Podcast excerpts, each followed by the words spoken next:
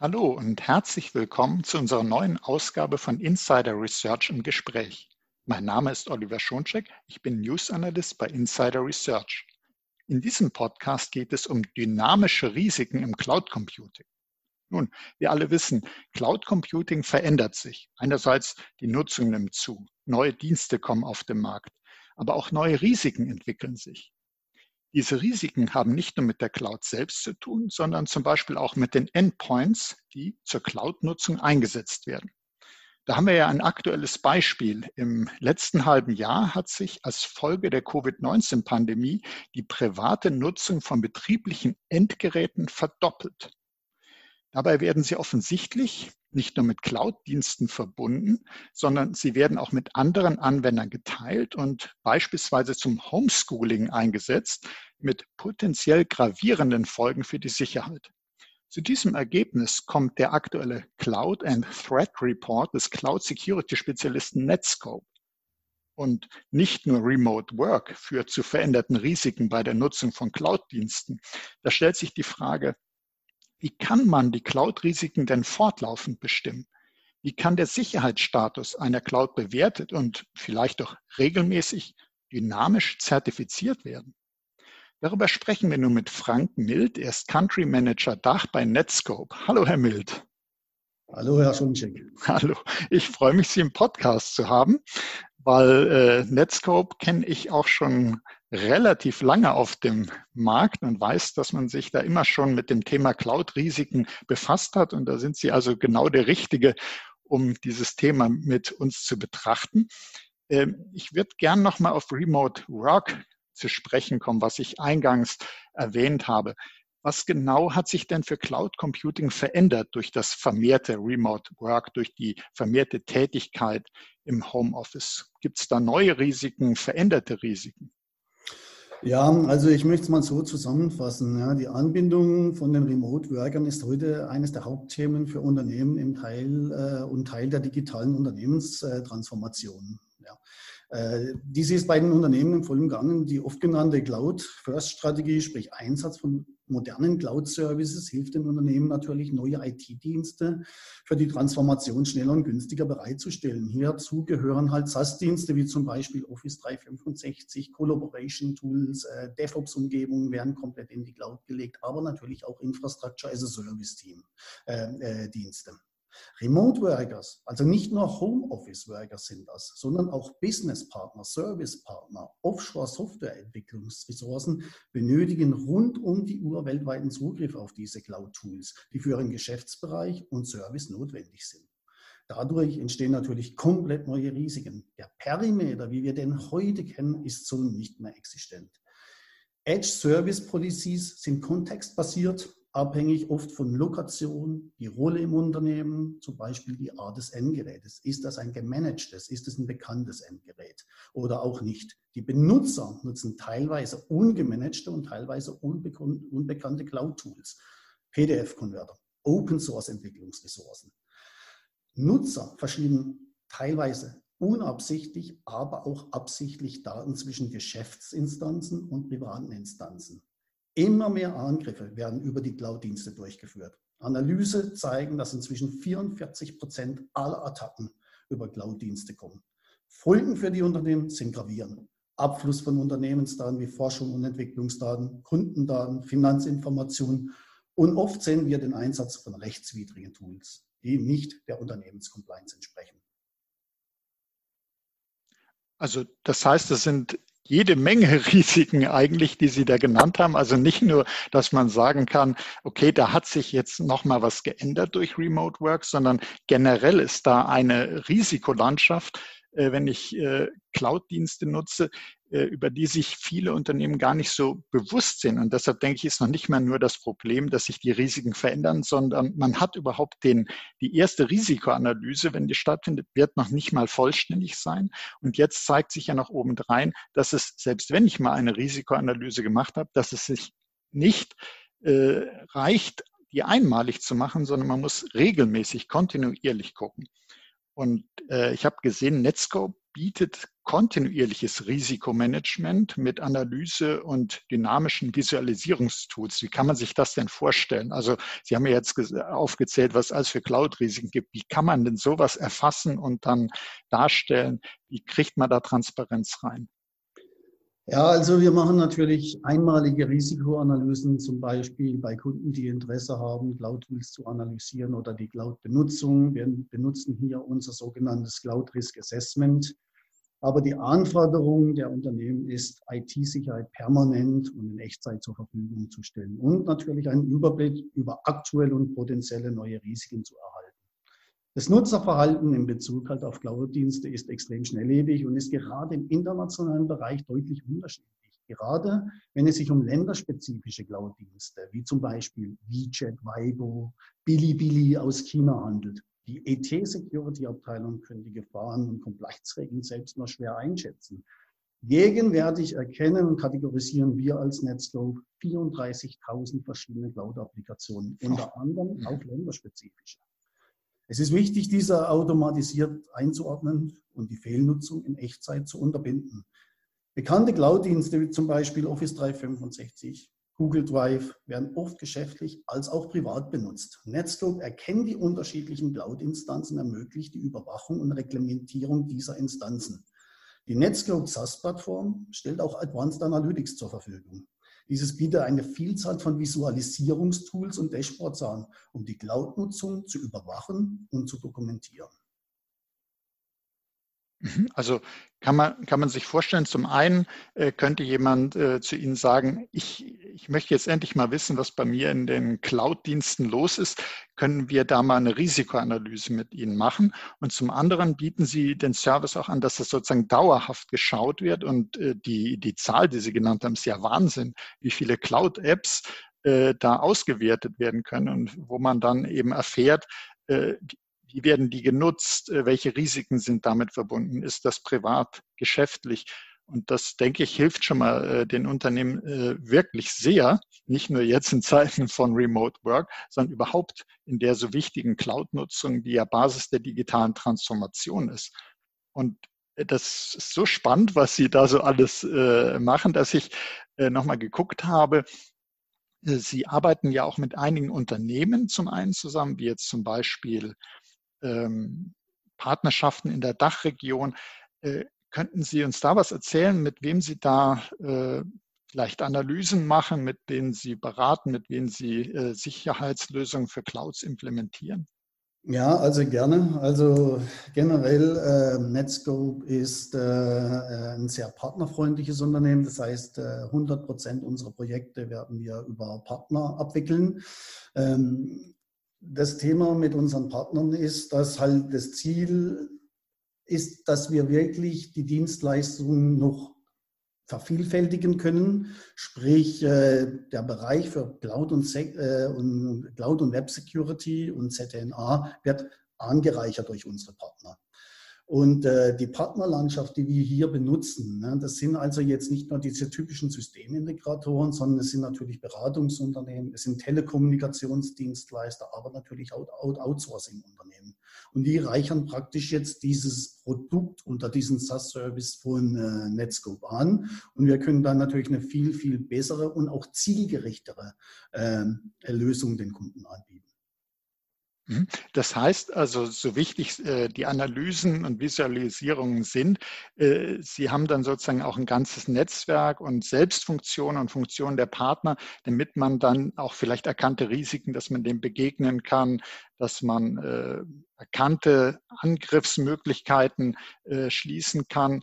Und ähm, wenn ich jetzt nochmal auf dieses, weil uns das alles Moment sehr umtreibt, Sicherheit im Homeoffice komme, arbeiten Sie doch, glaube ich, mit Okta, CrowdStrike, Proofpoint zusammen, um da noch mehr Sicherheit ins Homeoffice zu bringen.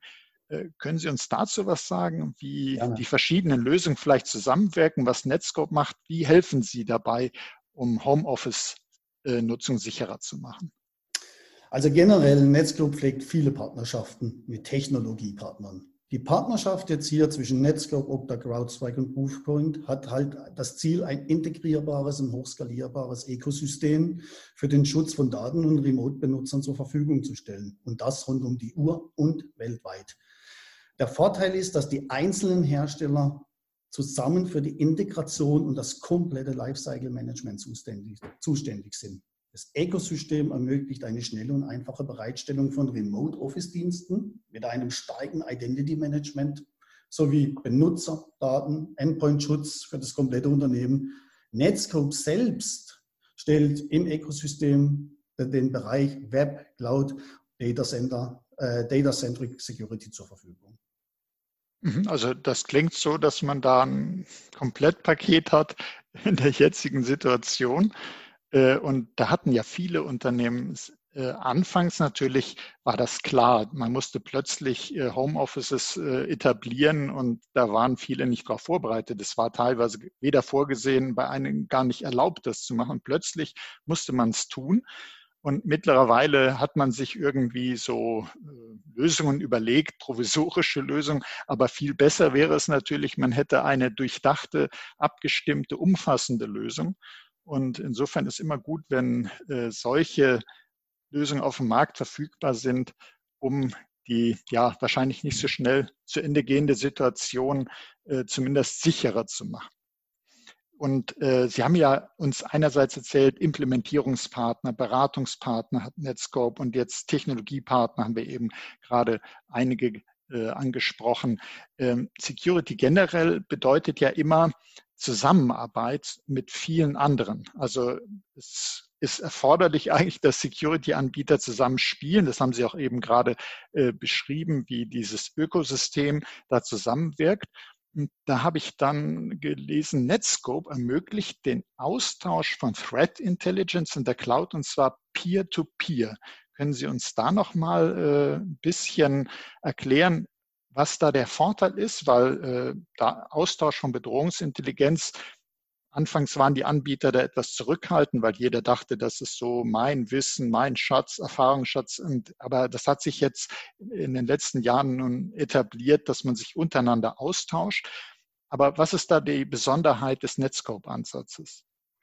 Ja, ich denke, da würde ich jetzt ein bisschen ausholen erstmal. Ne? Ich habe es ja vorhin ganz kurz genannt. Wir haben also festgestellt, dass 44 Prozent aller Bedrohungen cloud-basierend sind. Äh, Cloud-Phishing ist die bevorzugte Methode und SaaS-Dienste ist das Hauptangriffsziel dieser Attacken. Ähm, Cloud-Phishing-Attacken umgehen hierbei herkömmliche IT-Security-Systeme für Endpoint und natürlich Web-Security. Ähm, was wir jetzt implementiert haben in Netscope, wir haben ein Netscope Threat Research Lab Team, das besteht aus circa 55 Forschern und die arbeiten kontinuierlich am Auffinden und Analysieren von neuen cloud-basierten Threats, den sogenannten IOCs oder Indicator of Compromises. Ja. So, Cloud Threat Exchange das ist das Produkt von uns, auch kurz CTE, ist eine nahezu Echtzeit Lightweight Docker Anwendung, die IOCs erfasst, verwaltet und dann einen bidirectional Austausch mit den Partnern sicherstellt. So, und out of the box stehen viele Integrationen zur Verfügung, zum Beispiel mit CrowdStrike, Falcon, VMware, äh, Carbon Black Cloud, Sentinel One, Mimecast, Microsoft und so weiter, aber auch ServiceNow natürlich. Darüber hinaus können Kunden über Sticks und Taxi oder ihren eigenen Plugins gemeinsame Nutzung mit RIT-Systemen ermöglichen. Der Hauptvorteil, den Netscope CTE in Verbindung mit unserem Next Generation Secure Web Gateway ermöglicht, ist, der, ist der ideale Schutz vor Web- als auch vor Cloud-Attacken auf allen Geräten und Benutzer in jeder Lokation weltweit. Und dazu brauchen wir natürlich unsere Technologie und Security-Partnern, dass wir das unseren Kunden als, als Dienst zur Verfügung stellen können. Also verstehe ich es richtig, dass äh, Netscope seine Cloud Threat Intelligence, die es eben hat, Sie haben ja diese enorme Anzahl von Cloud-Apps gesagt und Sie ermitteln da fortlaufend die Risiken und was man da machen könnte in der Security, dass Sie eben mit Ihren Partnern zusammen diese Informationen eben austauschen, denen die dann weitergeben, sodass man eben nicht nur Threat Detection hat, sondern dass man auch die Response direkt machen kann, dass man eben auf Cloud-Risiken, die sich dynamisch verändern, auch entsprechend dynamisch und schnell reagieren kann. Das ist genau richtig. Und das ist nicht nur still, sondern äh, hier, wir sprechen hier über Echtzeit. Das mhm. heißt, wir analysieren in Echtzeit die Cloud-Bedrohung und können zum Beispiel in Echtzeit Datenabfluss verhindern. Jetzt möchte ich noch eine Sache äh, von Netscope ein bisschen abklopfen, weil ich gesehen habe, es gibt ein sogenanntes New Edge Netzwerk. Äh, wie hilft das denn dabei, um sozusagen Cloud-Risiken zu bestimmen? Was, was versteckt sich dahinter? Und dann wird doch dieses Netzwerk wurde jetzt ausgebaut, zum Beispiel in Österreich. Was hat es damit auf sich? Können Sie uns da noch Einblicke geben? Ja, also das äh, Netscope New Edge Netzwerk, äh, das ist brand new. Man hat sehr, sehr viel Geld in die Hand genommen und ein Netzwerk, sprich ein Netzwerk aus vielen Rechenzentren, auf Basis neuester Technologien gebaut. Ähm, diese Rechenzentren, die sind hochskalierbar. Ja, also die besitzen neueste Technologien, wie zum Beispiel Kubernetes, äh, Containertechnologien. Sie basieren auf standardisierten Prozessen, sprich, ich kann ein neues Datencenter innerhalb kürzester Zeit ausrollen, irgendwo auf der Welt, wo der Bedarf ist. Gegenwärtig haben wir 45 große physikalische Rechenzentren. Aber was auch sehr wichtig ist, wir haben über 300 direkte Peering-Verbindungen zu den Cloud-Service-Providern. Äh, das bedeutet, dass wir minimale Delays zu Amazon, zu Google und zu Azure haben. Zusätzlich zu den lokalen Breakouts haben wir intelligentes Routing. Äh, das ist extrem wichtig in Ländern, wo vielleicht äh, politische Probleme sind. Ein gutes Beispiel ist, wir haben Kunden, die in Pakistan Rechenzentren haben oder Services und wir routen dann das, äh, den Traffic dann nicht mehr über Indien, sondern wir bringen den direkt über Singapur, weil wir dort einfach eine bessere User Experience zur Verfügung stellen können. Was für uns auch sehr wichtig ist, für unseren Bereich hier in der Deutsch, österreichischen, Schweizer Region ist, dass wir im Laufe der nächsten zwölf Monate viele weitere CDCs, äh, also Datencenter weltweit ausrollen werden, aber im Speziellen jetzt auch in der Schweiz und in China. Also wir werden in Homeland China, sprich also nicht nur Hongkong, sondern hinter der chinesischen Firewall, werden wir direkte Rechenzentren aufbauen, um so unseren Kunden sehr gute User Experience gewährleisten zu können. Ich möchte vielleicht noch ganz kurz über unsere deutschen Rechenzentren was sagen. Mhm, gern. Die Rechenzentren sind speziell, ja, denn sie bieten zusätzlich noch eine sogenannte Management Plane an. Ähm, wir haben nicht in allen Rechenzentren diese Management Plane, weil die ist extrem teuer. Ähm, der Grund auch, warum wir das anbieten, ist, dass wir hier die Logs aller deutschen Kunden abspeichern können. Und somit ist sichergestellt, dass jetzt nicht nur diese normalen Daten, sondern auch die Logs in Deutschland und somit in, die, in der EU bleiben. Und was vielleicht auch noch wichtig ist, gerade für Finanzinstitute, ist, wir als Netscope haben die Rechenzentren so aufgebaut, dass wir dem BSI C5 Kriterienkatalog genügen.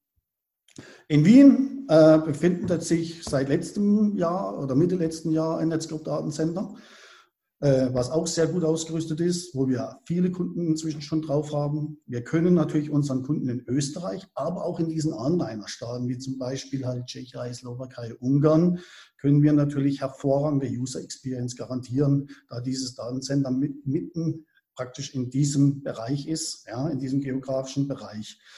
Des Weiteren ist halt jedes bestehende globale Datencenter und jedes neue hinzugefügte Datencenter kann von jedem Kunden aber ohne zusätzliche Kosten auch benutzt werden dann. Da entstehen null Kosten für den Kunden zusätzlich. Mhm. Also äh, wir sehen, glaube ich, jetzt schon, äh, einerseits äh, haben wir so ein bisschen, hat man die Anwender sich und sagt, okay, Cloud-Risiken, ich muss wissen, was äh, machen, was für Apps setze ich ein, mit welchen Risiken sind die verbunden, wie werden die genutzt, werden die Richtlinien eingehalten, wie kann ich das besser absichern. Und jetzt haben wir gesehen, was jemand wie Netscope alles leistet, sozusagen unter der Motorhaube, was da an Technik, Technologie dahinter steckt, um eben solche Risiken erkennen, bewerten und äh, abmindern oder eben abstellen zu können. Das ist also äh, jede Menge. Und äh, wichtig fand ich auch nochmal Ihren Hinweis gerade hier für unsere unsere deutschen Rechenzentren, dass auch jede Art von Daten, wo man sagen könnte, das ist mir nicht recht, wenn das irgendwie außer Deutschland, manche wollen ja wirklich sogar nur in Deutschland, den reicht noch nicht mehr innerhalb der EU, manche sagen, okay, EU eigentlich vom Datenschutz gleichgestellt, äh, in der ganzen EU, aber manche möchten es tatsächlich in Deutschland haben, ähm, dass sie auch auf sowas achten und sagen, okay, äh, auch die Logdateien, die verlassen unser Land nicht, sondern wir analysieren alles hier. Und äh, das, glaube ich, ist auch ein ganz wichtiger Punkt, weil gerade deutsche Unternehmen da in Umfragen auch zeigen, dass sie da sehr viel Wert drauf legen. Wenn jetzt eine Zuhörerin, ein Zuhörer sagt, ja, okay, wir nutzen die Cloud wahrscheinlich weitaus mehr, als uns bewusst ist, ähm, weil die Cloud-Apps, die genutzt werden und die, die einem bewusst sind, dass sie genutzt werden, da gibt es ja immer eine Riesendiskrepanz. Wenn man sich jetzt fragt, äh, wie steht es denn um die eigenen Cloud-Risiken? Und zwar nicht letztes Jahr oder irgendwann, sondern jetzt, ganz akut. Äh, was empfehlen Sie denn? Wie sollte man vorgehen? Ja, also ich muss sagen, allein schon die Erkenntnis, ne, dass Cloud-Bedrohungen existent sind und dass man die jetzt erkennen muss, das ist extrem wichtig. Und der erste Schritt in der Regel, den die Kunden mit uns gehen, ist äh, oder mit unseren Partnern, ist ein sogenanntes Cloud Risk Assessment durchzuführen. Was machen wir mit diesem Cloud Risk Assessment? Äh, wir äh, importieren die Logs ja, von einem Webproxy, der der Kunde im Einsatz hat und äh, bringen das in unsere Plattform rein.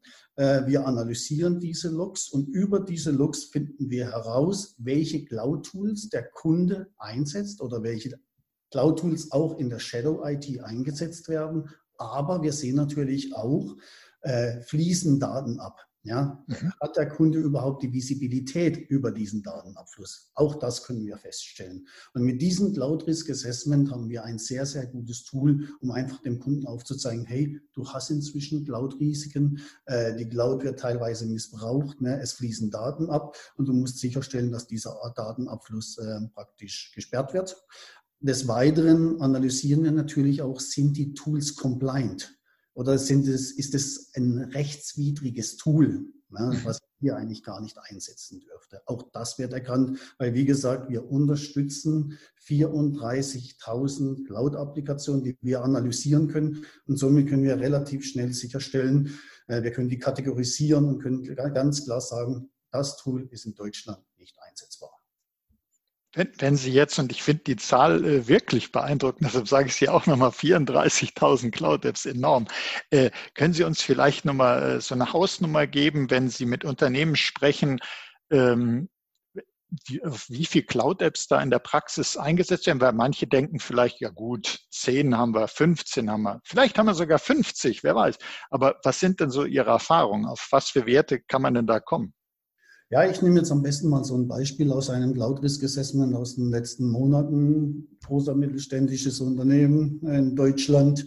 Ähm, CRA wurde durchgeführt, Cloud Risk Assessment. Wir haben kurz vorher besprochen, wie viele Cloud Tools kennst du? Um die 20 war die Aussage. Wie viele Cloud Tools erwartest du? Ja, es werden wahrscheinlich schon 60 bis 70 sein. Nach dem Cloud Risk Assessment haben wir Folgendes festgestellt. Einsatz von über 3000 Cloud Tools. Boah. Und was viel interessanter war, ob das jetzt interessant der richtige Begriff ist, ja, muss man drüber reden, aber wir haben einen Abfluss von neun oder zehn Gigabyte an CAD-Daten festgestellt. Also, und der Kunde wusste nicht, wo die hingeflossen sind. Und damit ist es eigentlich extrem wichtig, genau diese Themen hier zu adressieren, festzustellen und natürlich den Datenabfluss zu unterbinden. Ja, das ist wirklich ein sehr eindrucksvolles Beispiel, um nicht zu sagen ein erschreckendes Beispiel. Und wenn jetzt äh, jemand aus der Zuhörerschaft sagt, äh, ich würde das gern mal testen, ich habe ein mulmiges Gefühl, was bei mir los ist, gibt es so Tools, Testmöglichkeiten, kann man da was ausprobieren? Absolut. Ja. Also wie gesagt, wir bieten das CRA an, äh, über uns direkt oder natürlich unsere Partner bieten das an. Äh, zusätzlich stellt Netzcode natürlich gerne den Zugang zu unserer Plattform zur Verfügung. Äh, wir können dann testen, das kostet, das ist kostenneutral, also sprich, es fallen hier gar keine Kosten an. Und äh, wir begleiten das eigentlich mit unseren technischen Spezialisten oder direkt mit unseren Partnern zusammen. Wir dokumentieren diese Resultate, äh, machen eine sogenannte Zusammenfassung und wenn der Kunde wünscht, erarbeiten wir mit dem Kunden dann eine neue, moderne, cloudbasierte Security-Architektur. Das klingt doch wirklich nach einem Plan und einem wichtigen Plan, weil wir alle wissen, äh, Cloud Computing ist nicht nur gekommen, um zu bleiben. Es geht gar nicht ohne Cloud Computing. Das ist, äh, es wird zwar nicht das vollständige, das wissen wir auch, das Hybrid und Multi und was nicht alles, aber ohne Cloud Computing kommt eigentlich kein Unternehmen mehr aus und da muss unbedingt was getan werden im Bereich Cloud-Sicherheit. Ich danke Ihnen deshalb ganz herzlich für Ihre spannenden Insights in die Welt der Cloud-Sicherheit und Bestimmung von Cloud-Risiken. Wir haben gesehen, was da alles dahinter steckt. Und äh, ja, Herr Mild, wie gesagt, herzlichen Dank an Sie und auch herzlichen Dank für Ihr Interesse, liebe Zuhörerinnen und Zuhörer. Seien Sie auch das nächste Mal dabei, wenn es heißt Insider Research im Gespräch. Das war Oliver Schoncheck von Insider Research im Gespräch mit Frank Mild von Netscope. Herzlichen Dank, Herr Mild. Danke auch.